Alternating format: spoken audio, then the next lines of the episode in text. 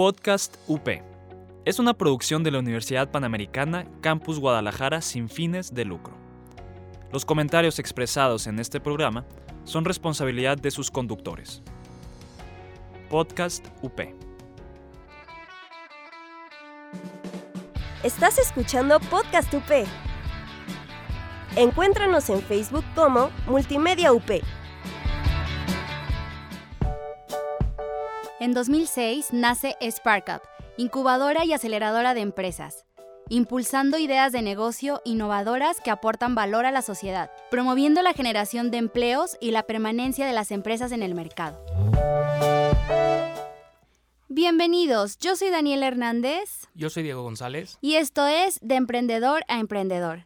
Estamos muy contentos de estar una semana más con ustedes hablando de temas de emprendimiento y el día de hoy tenemos un invitado muy especial y le cedo el micrófono a Diego para que me apoye a presentarlo. Muchas gracias, Dani. Como lo comentabas, pues, hoy tenemos un gran, gran, gran expositor. Eh, de hecho, es uno de nuestros asesores, nuestros asesores que nos apoya eh, en temas de validación de modelos de negocio, en la preincubación e incubación, en el cual ya hemos platicado un poco. Y pues justo queríamos también presentarlo, dado que él tiene bastante experiencia en este tema de emprendimiento. También, de hecho, trabajó, eh, o bueno, fue director de una, de una incubadora. Entonces, este, pues bienvenido, bienvenido Alberto Flores. Eh, pues primero, antes que nada, pues darte eh, pues las gracias. Sabemos que tienes ahorita una agenda bastante complicada. Entonces, agradecer que, estés aquí con nosotros. Y pues bueno, nos gustaría que, nos platicaras un poco sobre tu experiencia dentro del ámbito emprendedor y sobre el tema de eh, innovación y modelos de negocio en cuanto a emprendimiento. Hola Dani, ya em, Diego, muchas gracias por invitarme. La verdad es que em, pues sí ya son algunos años eh, trabajando con, con SparkUp, con algunas incubadoras, eh, con algunas universidades también en temas de emprendimiento e innovación. Y bueno, em, pues parte de en lo que yo empiezo a meterme o a trabajar dentro de este ámbito es que fui invitado a coordinar la incubadora de la Cámara Mexicana de la Industria de la Construcción. Posteriormente me invitaron a dirigir el Centro México Emprende. Después se llamó Punto Mover a México y lamentablemente hoy ese esquema ya no opera, no, no funciona más en esta eh, administración. Sí, qué lástima, pero pues sí, este, esperemos que en esta administración pues, lancen otros nuevos programas también eh, con el objetivo de, de apoyar eh, y sobre todo también de impulsar el tema de emprendimiento en la sociedad. Claro. Fíjate que incluso mi acercamiento en un primer momento con, eh, con la universidad, con, con SparkUp, y ya fuera de este proceso de, de, trabajar con emprendedores desde una incubadora, pues fue que creé mi propia eh, firma, es una firma que se llama Innovation Board, y, bueno, damos servicios de eh, trabajo en preincubación e incubación, como bien comentaste. Y bueno, ya con eh, trabajo con la universidad prácticamente son seis años, vamos por seis años prácticamente. Venga, venga. Y pues la verdad, pues aunado a muchos buenos proyectos, emprendedores. Entonces, eh, y cuéntanos, ahorita tú que, estás inmerso justo en el tema de, la validación del mercado, eh, ¿cuál crees tú que sea lo, más importante o cómo ha ido evolucionando el, tema de, validar? Eh, desde antes, digamos, de, acercarte a la universidad, antes de que estuviera el tema de, la, incubadora, eh, ¿existen otras metodologías o sigue, sigue siendo siempre la misma? Fíjate que cuando a mí me tocó trabajar en CEMIC o la Cámara de la Construcción en la incubadora, Parte de lo que hacíamos era eh, trabajar con un modelo, modelo Jalisco Emprende, que, era un modelo gratuito para las incubadoras y nos hacía mucho sentido trabajar eh, de esa forma.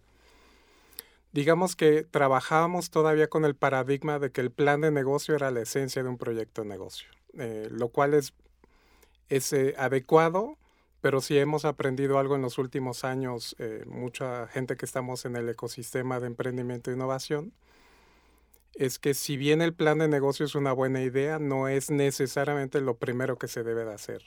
Es decir, como bien planteas, primero hay que validar una idea de negocio y un plan de negocio no lo hace. Eh, yo pongo un ejemplo a veces un poco simple, pero es como pensar en que te quieres ir de vacaciones y entonces empiezas a decir, bueno, vamos a Europa, perfecto, ¿a qué países? ¿A Italia? ¿A Francia? Eh, pero yo creo que antes de planear el itinerario, los lugares, los días, los hoteles o si es Airbnb o lo que vayas a utilizar, primero habría que ver si es viable la situación, tenemos el tiempo de hacerlo, vamos a tener la disponibilidad, vamos a tener el recurso y eso es el tema de viabilidad más que la planeación. Es decir, muchas de las metodologías ágiles hoy que usamos para validar una idea de negocio privilegia la experimentación sobre la planeación. No porque un plan de negocio sea una mala idea, sino porque es algo que se hace posterior a validarla, ¿no? Albert, una pregunta. ¿Cómo nace tu interés sobre estos temas? Híjole, bueno, em, tenía yo creo que siete, ocho años y mi papá estuvo en IPADE, en Ciudad de México, y yo escuchaba IPADE, IPADE todo el tiempo y, eh, y nos platicaba historias de Henry Ford y nos platicaba historias realmente interesantes. Y bueno, para mí el tema administrar, el, el tema de los negocios y las empresas, eh, y siendo además hijo de, de, dos personas que eran comerciantes de, de toda la vida, pues por supuesto que fue algo que me motivó todo el tiempo. De pronto el decidir por una carrera, pues tiene muchas vertientes, pero para mí fue eh, administrar una empresa, IPADE, eh, eh, la, la, la ah, digamos, la parte de negocios eh, siempre fue un tema para mí muy interesante y el tema de emprendimiento se volvió muy valioso desde que entró a coordinar la incubadora. Entendí de verdad que además de proyectos hay emprendedores detrás de los proyectos, ¿no? Y hablando de este tema de la incubadora, entendemos que yo me imagino que no es lo mismo lo que era antes a lo que es hoy una incubadora o una, una preincubación. Platícanos un poco más sobre este tema. Sí, Dani, mira, eh, ¿qué pasaba? En la preincubación, que normalmente es una etapa previa, normalmente dos, tres meses antes de incubar un proyecto, y bueno, una incubadora de negocio suena algo como extraño, pero es un lugar, un espacio donde se facilitan procesos para que un emprendedor pueda llevar a cabo de mejor manera su, su, su, su, idea de negocio. Sé que ustedes ya lo han definido en algún momento, pero no, mi, mi, mi lado docente no me, no me deja de, Nunca de, está de más retomarlo. De, de dejarlo ahí. Eh, básicamente lo que hacíamos en la preincubación, en el momento antes de incubar, era hacer un plan de negocio. Y entonces este proceso nos llevaba dos o tres meses. Y bueno, quedaran, quedaban planes de negocio bien bonitos, como dicen, muy bien armados, de 40, 60, 80 páginas, pero al final muchas de esas eh, empresas, porque además mucho de lo que hacíamos en temas de incubación venía vinculado con recursos y apoyos estatales o federales. Y lo que estos apoyos generaban para las instituciones que recibían estos apoyos eran, pues para yo comprobar que sí hiciste el trabajo adecuadamente, que se dé de alta el emprendedor a través de una empresa casi siempre. Y me parece que era una imposición que tenía una lógica burocrática, eh, mm. pero era inadecuado en el llevar a un emprendedor a crear una empresa tan rápido que no sabíamos si, era, si iba a funcionar o no. Entonces los planes de negocio no son una mala idea, como planteé, pero era lo primero que hacíamos. Y si algo hemos ido eh, capacitándonos y entrenándonos es que primero validamos una idea de negocio, pensamos más como una startup, más uh -huh. que como una empresa, y entonces creamos startups con ayuda de, de, de metodologías y herramientas, damos hoy a, a, a algunas eh, habilidades al emprendedor, porque ese es otro tema interesantísimo, porque muy bonito el proyecto, pero si el emprendedor no tiene ciertas habilidades desarrolladas, ese proyecto no va a llegar a ningún lado. O proyectos no tan buenos y el emprendedor es tan bueno que lo lleva a lugares donde uno nunca se hubiera imaginado, ¿no? Hacíamos planes de negocio. Y entonces eh, Steve Blank, un autor de temas de eh, innovación ágil, dice que, eh, digamos, no hay plan de negocio que resiste el primer contacto con un cliente. No te sirve de mucho. Ok, sí, pues bueno, yo creo que es, bueno, completamente de acuerdo. Y yo creo que pues sí, eh, eh, el hecho de hacer nada más un, plan de negocio, pues no estás realmente eh, solucionándole un problema a un cliente. ¿no? Es un supuesto tuyo que se te hace muy padre tu idea, la desarrollas, pero pues si no hay mercado, pues no vas a atender a nada. Entonces, da tu experiencia, ¿tú crees que este nuevo modelo justo ayuda a tener más impacto y a disminuir el riesgo de emprender? Sí, em, digamos que al final un emprendedor que pone un proyecto, un empresario que pone un negocio, va a, va terminar validando o invalidando su idea. Invalidando significa que no vio por dónde iba a cerrar el, negocio, punto. O termina validándolo, pero eh, eso le va a costar mucho más tiempo, dinero y esfuerzo en algún momento. Si yo ya creo una solución, a priori, si tengo una solución por adelantado, sin haber eh, profundizado en la problemática que puedo resolver a alguien, y quién es ese alguien, eh, pues lo que corro el riesgo es que cuando yo llegue al mercado no voy a encontrar ese fit con el cliente, ese encaje de quién es verdaderamente eh, a quien le puedo resolver algo. Y entonces, pues de pronto encontrarme que el producto está genial, pero no a todo mundo le gusta y mucho menos está dispuesto a pagar por él, ¿no? Claro que reduce el tiempo, el emprendedor o empresario lo va a terminar haciendo, pero probablemente le cueste más caro.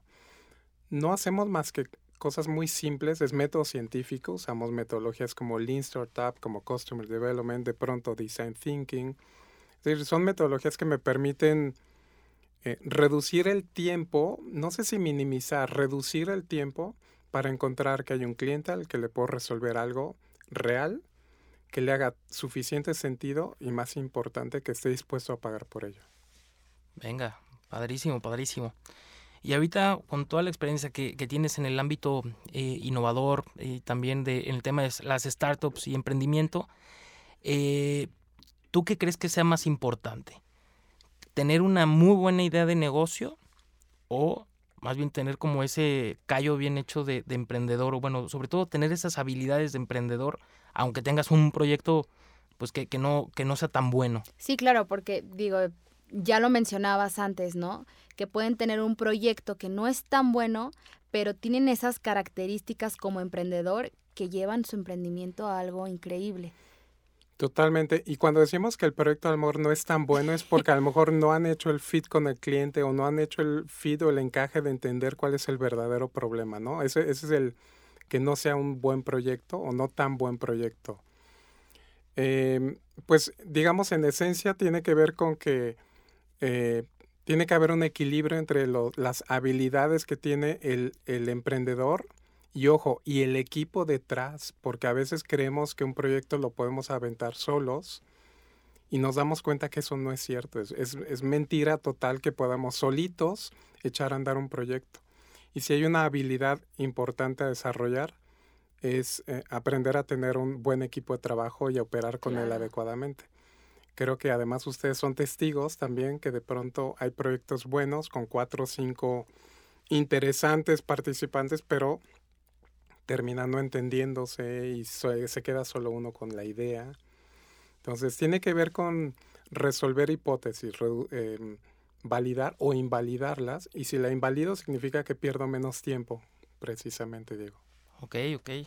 Venga, entonces pues han, ido mejorando eh, justo las metodologías y también eh, preguntarte si, si existe alguna metodología, digamos, específica eh, para poder validar o invalidar ideas, pero con esquemas tecnológicos, o es la misma metodología para todos los tipos de proyecto. Depende del tipo de problemática y segmento de mercado al que te vas a dirigir. Es el tipo de metodologías. Y yo lo que me gustaría dejar hoy, sobre todo como importante, es que lo importante no son las metodologías y herramientas, sino la lógica de emprendimiento actual. Validar una idea de negocio, ponerle un modelo de negocio adecuado eh, que me permita poder ganar dinero, ¿no? Y por último, eh, generar el plan de negocio. Claro, ahorita eh, vamos a un corte y regresando nos platicas un poco más sobre estas metodologías. ¿Crees que el género K-pop es muy difícil de entender? Nosotros te lo contamos todo. Escúchanos en Corean Subtítulos.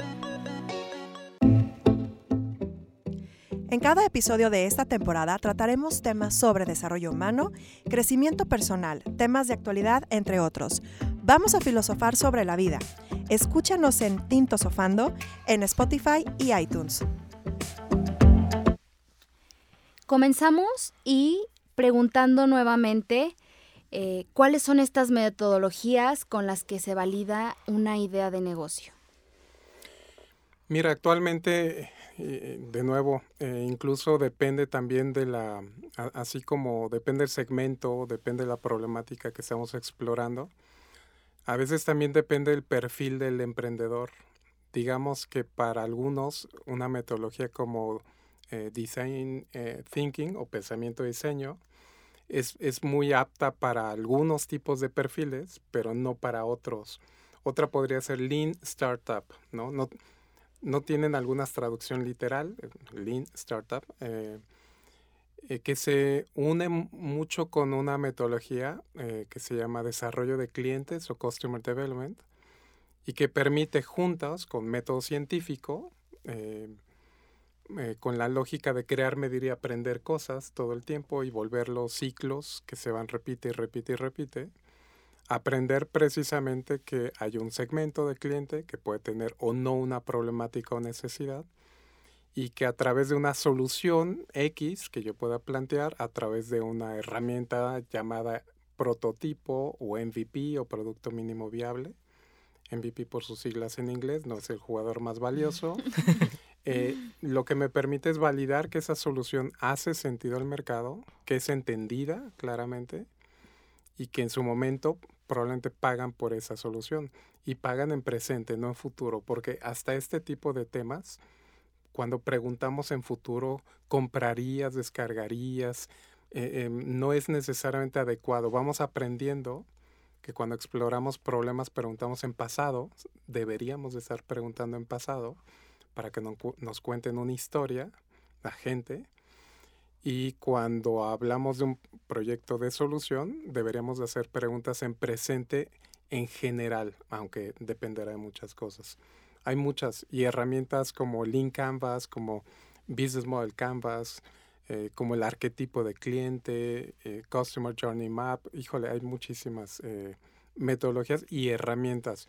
Pero como decía anteriormente, no es un tema de metodologías, porque estas habrá más y seguirán evolucionando eh, pero es la lógica de emprender un, proyecto de negocio más bien. Ok, digamos que hablar de, la lógica justo de emprender un negocio sería eh, correcto decir que es resolver una problemática a, una, a un mercado específico. Correcto. Y sabes que es interesante que cuando eh, los emprendedores llegan a una incubadora, en general llegan ya con una solución. Y no tiene nada de malo. El asunto es que entender a profundidad y no solo con hipótesis y suposiciones, entender realmente a quién va dirigido. Eh, digamos, es una solución que va dirigida a la gente que tiene vehículos. Oye, pero ¿quién es tu segmento de mercado? Todos los que tengan vehículo. Mm, no, probablemente tendrás que acotarlo porque es un... Lo queremos ver grande porque queremos ver el negocio grande, ¿no? Pero tendríamos que acotarlo para entender realmente ese mercado y poder resolverle algo. Correcto. Venga. Entonces digamos que una de las características también que debe de tener el emprendedor es esa apertura y esa flexibilidad al momento de estar validando, ¿no? Para poder adecuar o hacer las modificaciones a su proyecto para que haga fit con el mercado, ¿cierto? Totalmente. Eso le llamamos de pronto los pivot o ajustes, ¿no? Bueno, es tan, tan importante que puede ser que pasen por un proceso de preincubación y validan, invalidan e invalidan algunas eh, suposiciones. Entran a la incubadora, desarrollan el proyecto y puede ser que sigan, y deberían de hecho, seguir validando e invalidando suposiciones. Bueno, salen de la incubadora y deberían de seguir haciéndolo y lo tenemos en ejemplos muy claros de proyectos que iniciaron de una forma en una incubación y hoy día son muy diferentes por lo que han encontrado en el mercado y porque además de validar la idea de negocio, probablemente ya en la etapa del modelo de negocio, que la única forma de saber cuál es mi verdadero modelo de negocio es operar el negocio.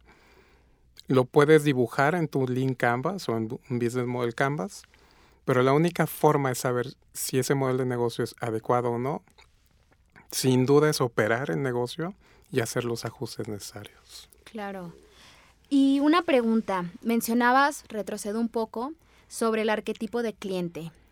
¿En qué consiste este arquetipo? Bueno, básicamente es tratar de, definir en, un formato, que hay muchísimos, eh, las características esenciales de un potencial usuario, cliente, beneficiario, consumidor. Podría tener muchas caras, porque en un proyecto de negocio, eh, siempre pongo el ejemplo del juguete, ¿no? Hay un usuario que es el niño, y hay un cliente que es el papá, la mamá o a veces las tías, que es también un nicho de mercado interesante. Eh, y hay que entender a ambos, porque probablemente defines en tu arquetipo de cliente que tiene el recurso, el dinero para comprar ese juguete, le va a servir a sus hijos, pero si no vas con el niño y armas ese arquetipo de él y vas y le preguntas a él, el papá va a comprar un juguete que el niño probablemente no lo va a querer y no lo va a utilizar. Entonces el arquetipo es una herramienta que me sirve para entender en general qué características tiene ese, eh, ese cliente en términos generales. Ok, ok. Entonces, eh, bueno, sobre todo la, importancia entonces de, conocer al público al cual va a ir dirigida la, solución. Y pues bueno, también me gustaría eh, preguntarte, este, digo, ya, ya hemos platicado sobre los beneficios de validar idea de negocio, pero un poco más sobre eh, eh, qué se necesita para validar una idea de negocio. Eh, ahorita comentabas que ya algunos alumnos traían una solución.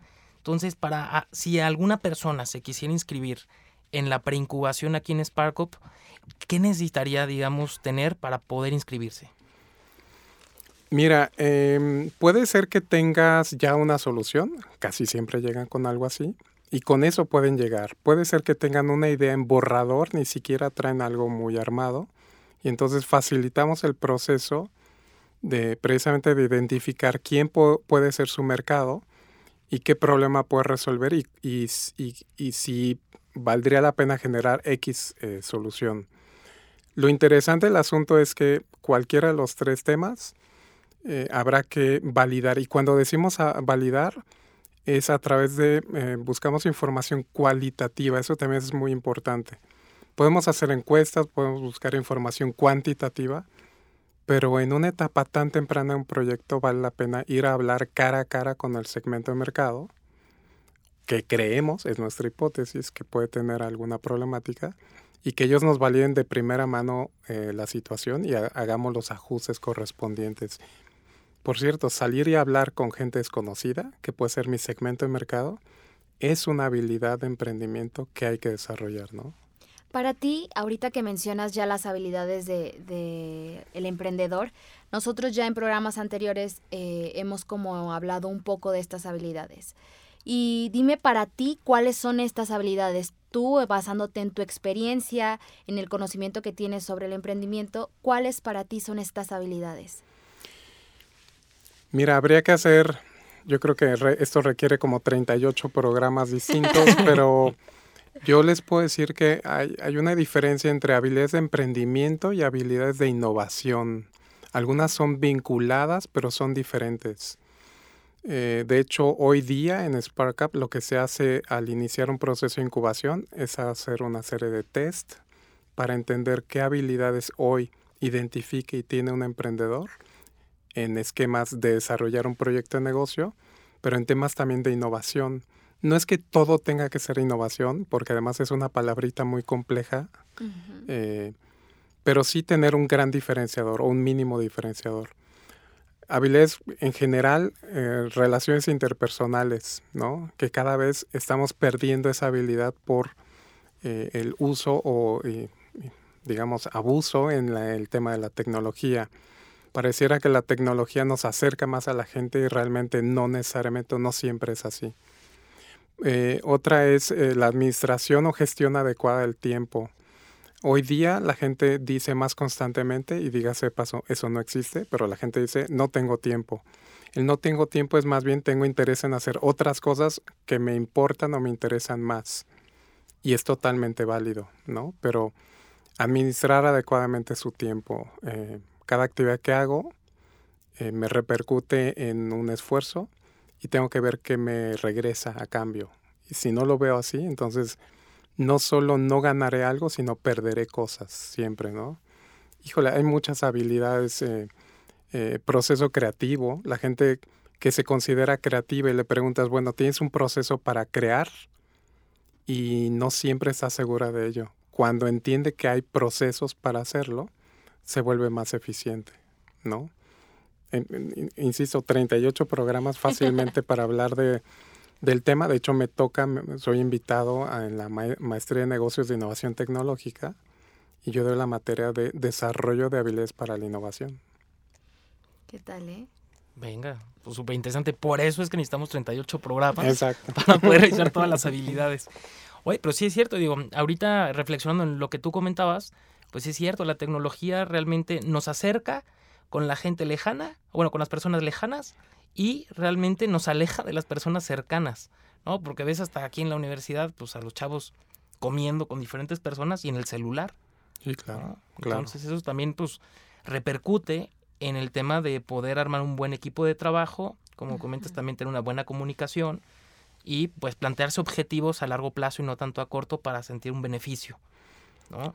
Claro, fíjate que yo para tema de emprendedores, em, empresarios, eh, empleados en una organización, yo siempre digo que si tienen resueltos temas como una adecuada eh, perspectiva de sí mismos, una buena autoestima, y va a sonar raro, pero una buena autoestima y una comunicación asertiva, la mitad de los problemas en un entorno se resuelven.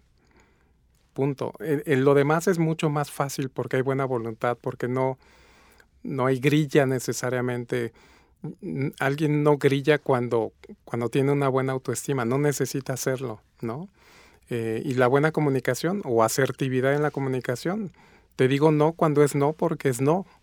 Y, tendremos que empezar a madurar todos mucho en ese tipo de, de cosas. Son, hay habilidades muy, muy interpersonales que nos cuestan mucho trabajo. Y de nuevo, hoy día mucha gente que desarrolla software y cosas de ese tipo, a veces deja un poco de lado la parte de relacionarse con personas.